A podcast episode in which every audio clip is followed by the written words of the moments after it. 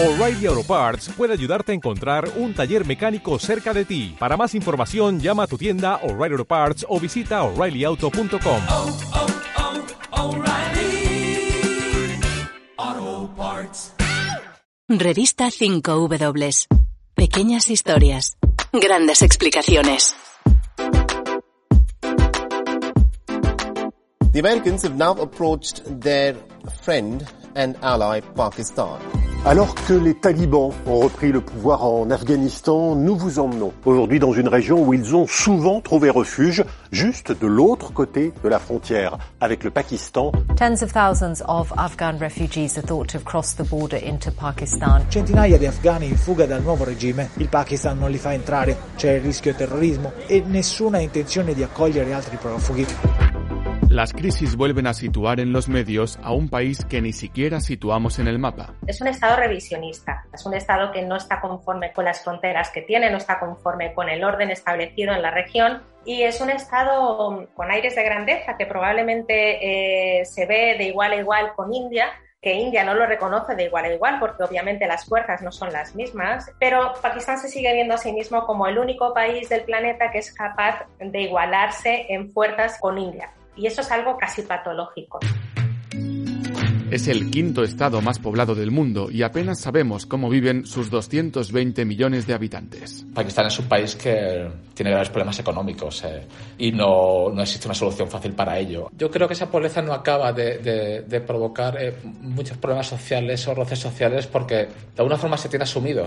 Aparte de esto, el gobierno pakistaní está controlado bastante por los militares. Y los militares quieren invertir más en las armas que en infraestructura de las económicas. Y con estos ha pagado el, los pobres. La comunidad panjabí, la pastún, la baluche, debido al barniz del Islam, se acostumbra a pensar en Pakistán como un país monolítico, pero en realidad es un país que incluso ha tenido problemas para gestionar su diversidad.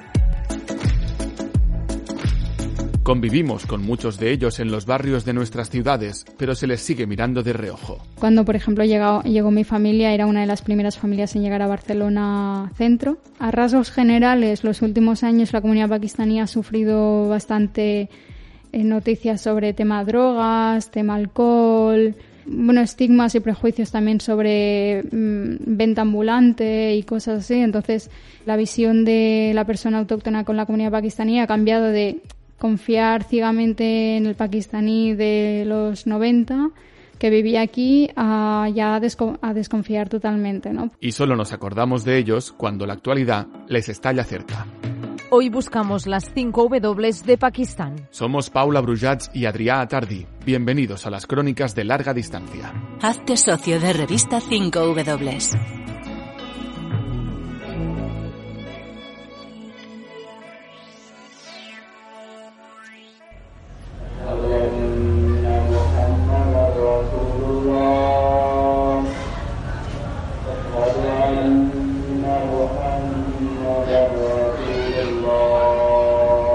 Islamabad, 6 de la tarde. Desde la mezquita del barrio G9, el muecín hace la llamada vespertina a la oración. La religión es la razón de ser de este país, que nació para ser el Estado de los musulmanes del sur de Asia. Hoy, esta condición de república islámica es la que sigue marcando su día a día y también su posición en el mundo.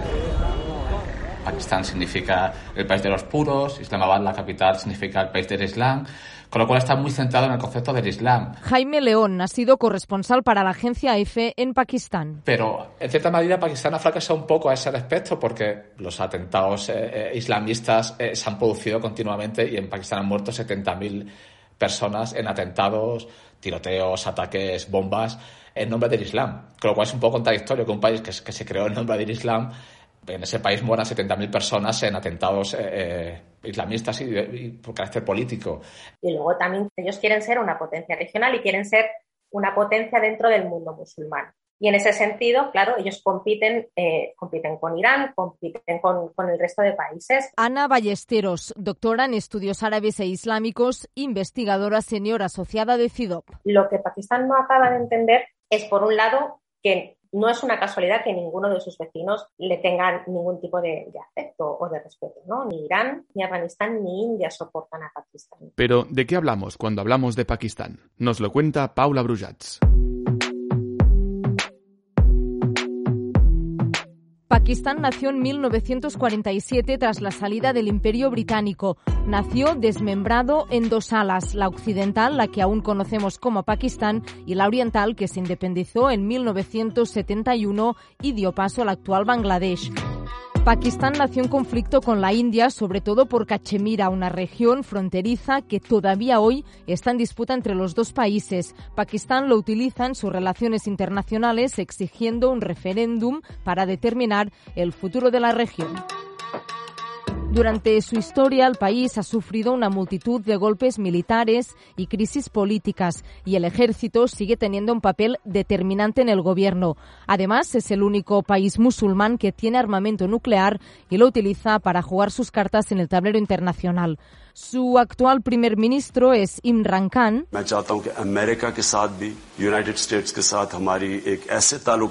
Una estrella retirada del cricket cuyo populismo y apoyo militar le aupó al poder. En 2018 ganó las elecciones ensombrecidas por las sospechas de fraude electoral. Pakistán aloja ciudades y paisajes emblemáticos y a la vez el país afronta retos como el crecimiento de su población, la desigualdad y también la amenaza del cambio climático. Con el deshielo de los glaciares del Himalaya es uno de los países más afectados por devastadoras inundaciones que ya han desplazado a miles de personas y han destruido tierras agrícolas.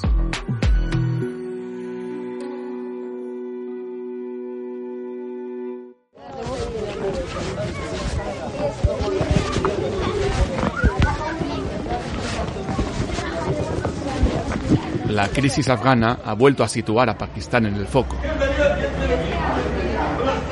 La frontera pakistaní se ha convertido en la principal vía de escape para los miles de refugiados que huyen del nuevo Emirato talibán, miles de personas que intentan dejar Afganistán buscando un futuro mejor o simplemente un futuro. Lo que no está tan claro es que lo vayan a encontrar en el país vecino. Pakistán ha dejado muy claro que no va a aceptar más refugiados afganos. Solamente está dejando entrar en el país a afganos con visas ya aprobadas o con visas médicas.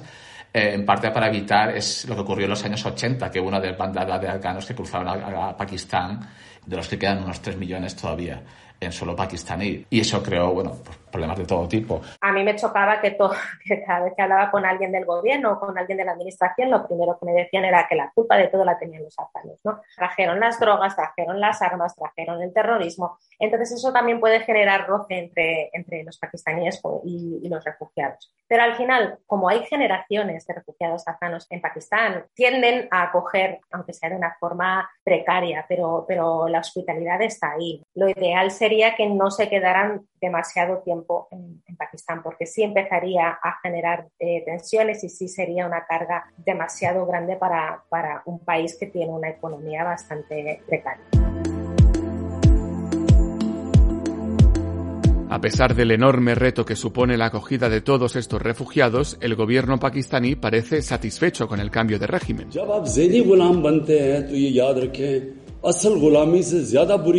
Este es Imran Khan, primer ministro de Pakistán, poco después de que los talibanes tomaran el control de Kabul.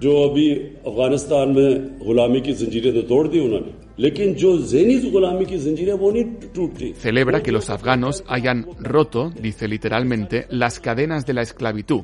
Escuchándole, pakistaníes y talibanes parecen aliados, pero oficialmente no lo son, aunque tampoco se comportan como enemigos.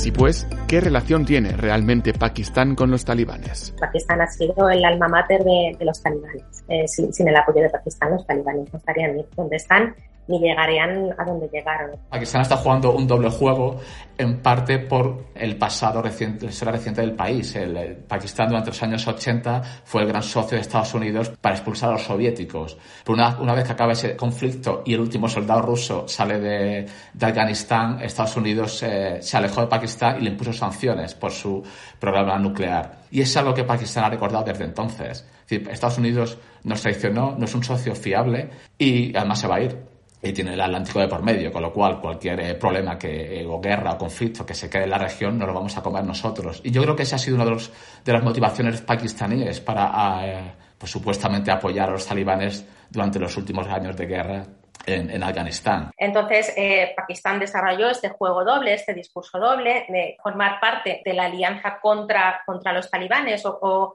de ayudar a las fuerzas eh, internacionales, pero a la vez también era un secreto a voces que los talibanes estaban albergados y, hospedados por el gobierno pakistaní, ¿no? por, por el establishment fundamentalmente, y además con pasaportes pakistaníes, con, con seguridad y con toda la diplomacia pakistaní respaldándoles. La ambigüedad pakistaní respecto a los talibanes y la lucha contra el terrorismo ha ido tensando sus relaciones con Estados Unidos y en general con muchos países occidentales. After all, Pakistan is a strong ally and a vibrant democracy. George Bush, 2008. The United States supports the democracy and supports the sovereignty of Pakistan. I am gravely concerned about the situation in Pakistan. Barack Obama, 2009. Not because I think that they're immediately going to be overrun and the Taliban would take over in Pakistan. More concerned that civilian government there right now is very fragile. The next pillar of our new strategy is to change the approach and how to deal with Pakistan. Pakistan has much to gain from partnering with our effort in Afghanistan. It has much to lose by continuing to harbor criminals and terrorists. Donald Trump en 2017 avisaba a Pakistán que tenía mucho que perder si daba refugio a los talibanes y ahora Joe Biden, desde que ha llegado a la presidencia, ni siquiera ha llamado a Imran Khan. Estados Unidos sabía de sobra que Pakistán tenía, capacidad de, hacer más y que no lo hacía porque, porque quería jugar y quería conseguir contraprestaciones. Y, Estados Unidos se ha hartado, se ha hartado con razón, pero se ha hartado también porque no han entendido la región, ni no han entendido eh, eh, la naturaleza del establishment de, Pakistán. Es muy difícil razonar con los líderes pakistaníes, con el establishment pakistaní, por esto que os he comentado, ¿no? Esta, irracionalidad, esta, esta fijación y esta, y esta forma eh, em, de ver el mundo que no es práctica ni tampoco les beneficia el no saber adaptarse a los cambios eh, es lo que a Pakistán le está costando eh, quedar cada vez más aislado. Pero la desconfianza es mutua. Se creó la idea, sobre todo a partir de la invasión de Irak en 2003, la idea de que Occidente estaba en contra del Islam se creó esta idea de que Estados Unidos va detrás de las armas nucleares de Pakistán, que les quieren someter, y en ese sentido ningún político en Pakistán es capaz de aliarse directamente, abiertamente con Estados Unidos. Es decir, el antiamericanismo eh, provee votos, provee popularidad, y en ese sentido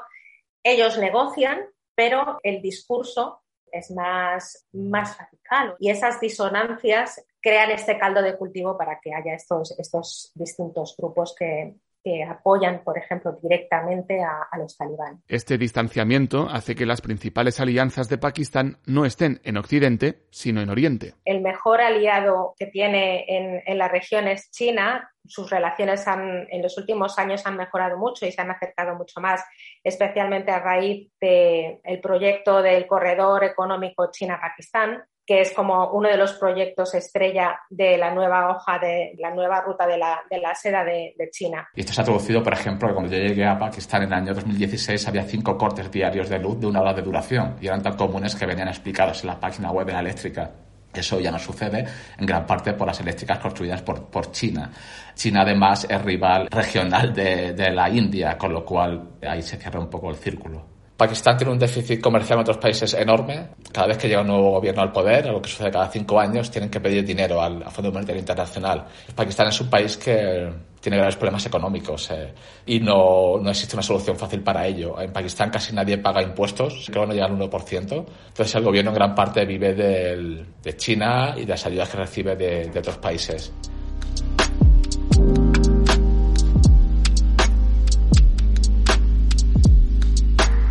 Pero Pakistán tiene un gran potencial económico y también turístico. El noroeste de Pakistán es increíble. Eh, la zona de Chitral, otras zonas montañosas, bueno, tienes paisajes de, película, además con muy pocos eh, turistas. Creo que antes del COVID Pakistán tenía unos 10.000 turistas al año. Como decía, el noroeste es increíble, tienes unas montañas increíbles. Eh, ciudades como Lahore son muy chulas, puedes viajar, eh, visitar eh, bazares increíbles. Es un buen país, es un país muy chulo. También todo lo que nos llega generalmente son cosas malas, también un poco por la naturaleza de las noticias, ¿no? Es noticia lo, lo, lo malo, no, no lo bueno. Pero Pakistán es un país muy chulo. Es el quinto país más poblado del mundo. La mitad de su población trabaja en la agricultura, pero el principal motor económico es el sector servicios. La industria textil es la mayor industria manufacturera de Pakistán y es un importante sector exportador en un país que lo importa casi todo. Cuando funciona bien el textil en Pakistán, el dinero de textil se distribuye en todo. Y esto es muy importante para un país pobre como Pakistán. Los últimos años sí yo he visto sufriendo el textil por la tema políticas y no han cuidado como podían cuidarlo. Por ejemplo, el mano de obra todavía es mucho más barata en Pakistán que cualquier parte del mundo.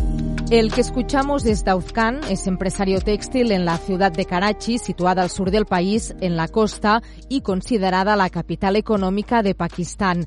Es el motor industrial y comercial del país. La explotación de los países pobres por parte de los occidentales es siempre ahí. Todo quieren competir con los precios más baratos, más bajos. Y luego, por ejemplo, los pobres no llegan a los sueldos mínimos que tienen que llegar. Por ejemplo, el sueldo mínimo de Pakistán es 20.000 rupias mensual, que es 100 euros al mes. El problema más grande de Pakistán, hay tres problemas muy grandes. La justicia, la salud y la educación. Esta prácticamente no existe, y menos para los pobres. Sí, en Pakistán sin duda hay una gran desigualdad eh, social, sobre todo entre el campo y la ciudad. En los años 70, se decía que en los años 70-80 había 22 familias que dominaban económicamente el país. Eso quizá ya no sea si hay más familias, si hay una emergente clase media.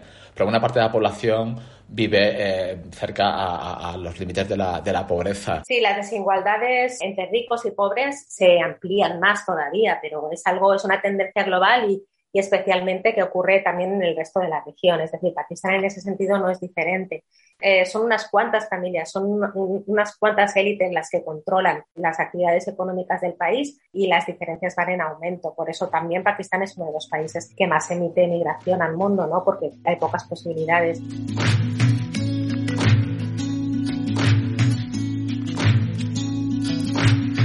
Son millones de personas que se han asentado en el Golfo Pérsico, en el Reino Unido, en Estados Unidos y también en España. Es la diáspora pakistaní. Yo quizás no hubiese sido tan agraciada de, de, haberme, de que mis padres se hubiesen permitido mandarme al colegio y muy seguramente hubiese sido una chica que trabaja para una familia rica limpiándoles las casas y limpiándoles, bueno, eh, sería una chica del servicio y pensando ¿no? que, que, si yo hubiese nacido aquí en lugar de haber nacido en Barcelona no hubiese sido lo suficientemente afortunada como haber, para haber tenido un mínimo de, de educación. Algunos, a Misba, ya la conocéis. Estamos en el aeropuerto y vamos a, hacia la fila de embarque.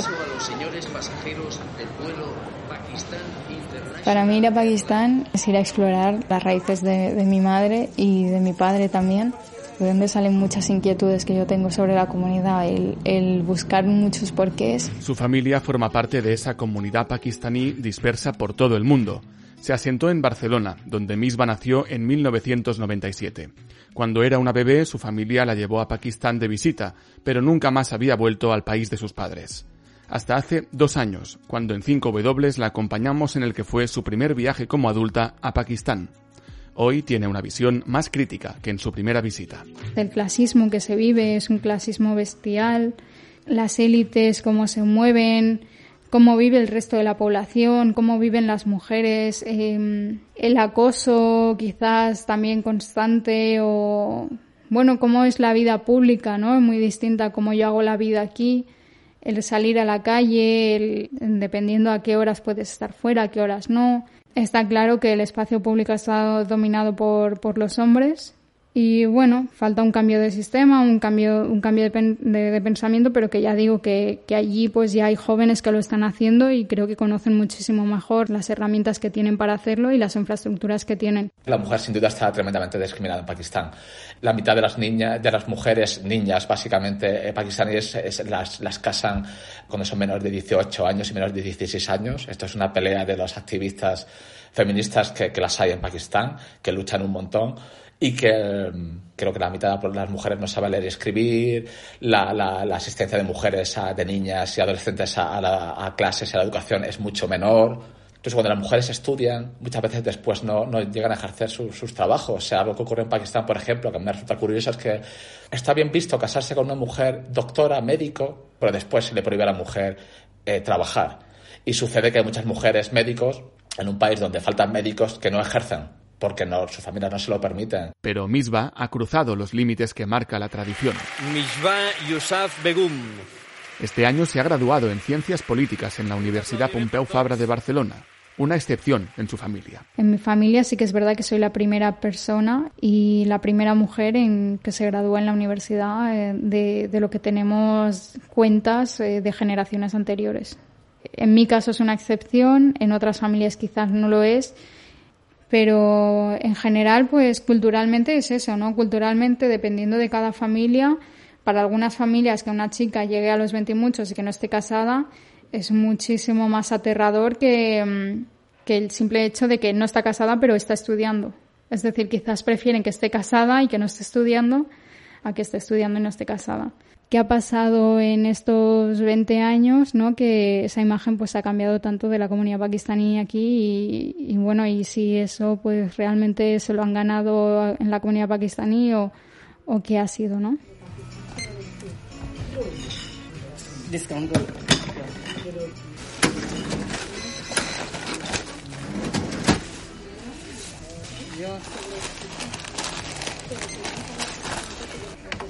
Me llamo Asim, llego a España hace cuatro años.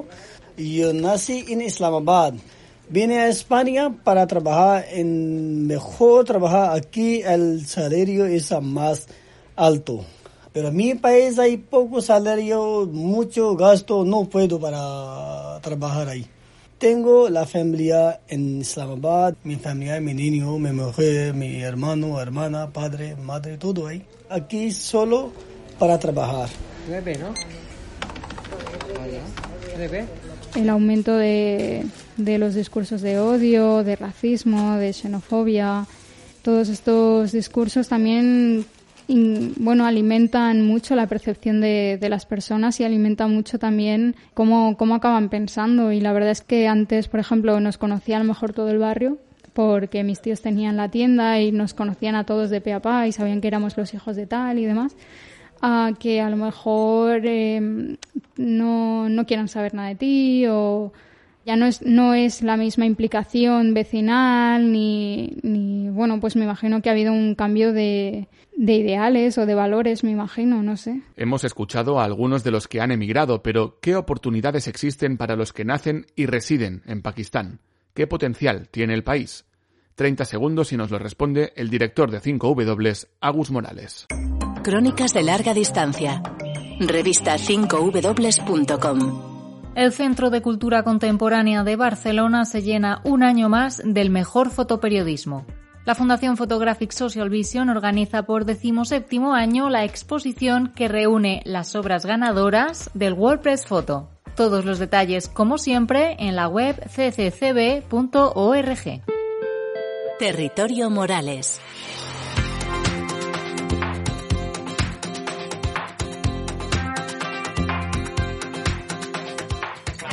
Agus Morales vivió y trabajó en Pakistán y supo encontrarle la cara positiva al país. Esta es su reflexión. Esto es el territorio Morales. Yo estuve dos años de corresponsal en Pakistán para la agencia EFE y cuando acabé me di cuenta de que me había pasado prácticamente dos años escribiendo sobre violencia. Había reducido el país a los atentados que había a, diario, a los episodios de violencia y sin embargo luego lo que yo contaba a, mis amigos, a mi familia, a gente cercana, eran otras cosas, ¿no? Les hablaba de la cultura, de los viajes que podía hacer en el país, de la gente, eh, y eso me hizo reflexionar sobre el divorcio entre la imagen eh, externa de Pakistán, entre la, representación mediática y la, y la realidad. Evidentemente, como hemos explicado en este podcast, Pakistán sufre terribles problemas tanto económicos como, como políticos pero también hay una gran diversidad cultural. Es un país eh, fantástico que mm, nos cuesta eh, incluso tener ganas de, descubrirlo. Eh, por ejemplo, tenemos la idea de que es un país monolítico, ¿no? Porque es un, es un país islámico y aunque es cierto que, bueno, sí que hay minorías, ¿no? Como la, como la Ahmadi u otras minorías, pero que aunque es cierto que la mayoría es musulmana, es un país muy diverso. Eh, en todas las provincias eh, se hablan muchísimas otras lenguas, además del urdu, que es la, la, lengua oficial, la lengua más, más extendida. Y creo que en, en España tenemos una, una comunidad pakistaní importante y que es interesante que nos acercamos nos acerquemos a este, a este país con, con unas lentes que vayan más allá de la violencia y que, y que miren a, todo lo que, que, está ocurriendo en un país que, que, tiene más de 200 millones de habitantes, que es uno de los países más, más poblados del mundo.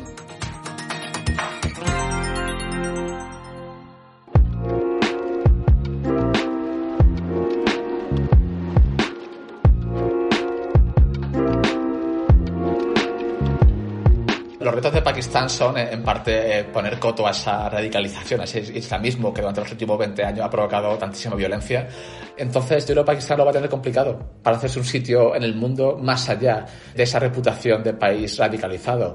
Creo que Pakistán es un país muy joven y probablemente el futuro de Pakistán y el mayor activo de Pakistán reside en esa, en esa juventud mientras haya esta, este enfrentamiento constante y este, eh, estas políticas de securitización, yo no veo que desde Pakistán vaya a surgir nada más que, que rechazo. Entonces ahí tenemos que también nosotros promover que haya otra forma de relacionarse para que no estén constantemente a la defensiva.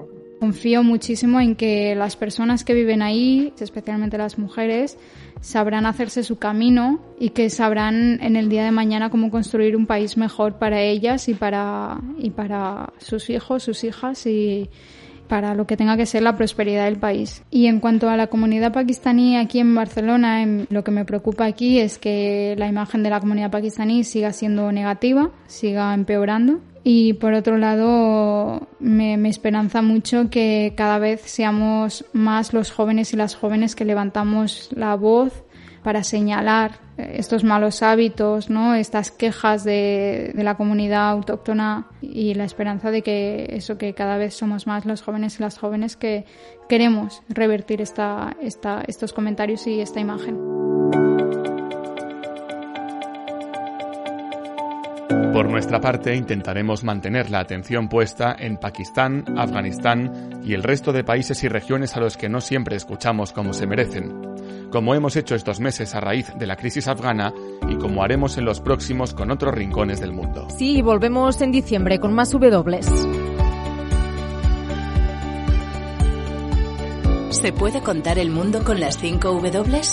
En el mundo pasan cosas increíbles. Ayúdanos a contarlas. Hazte socio de revista 5W.